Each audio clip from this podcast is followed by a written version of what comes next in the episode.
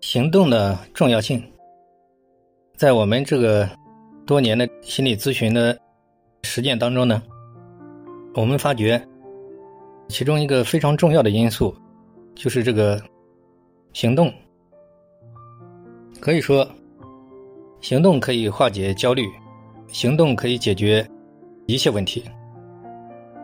那么，有很多这种案例，最常见的误区就是他浑身充满了惰性，就是想的多，做的少，就是缺乏行动力吧。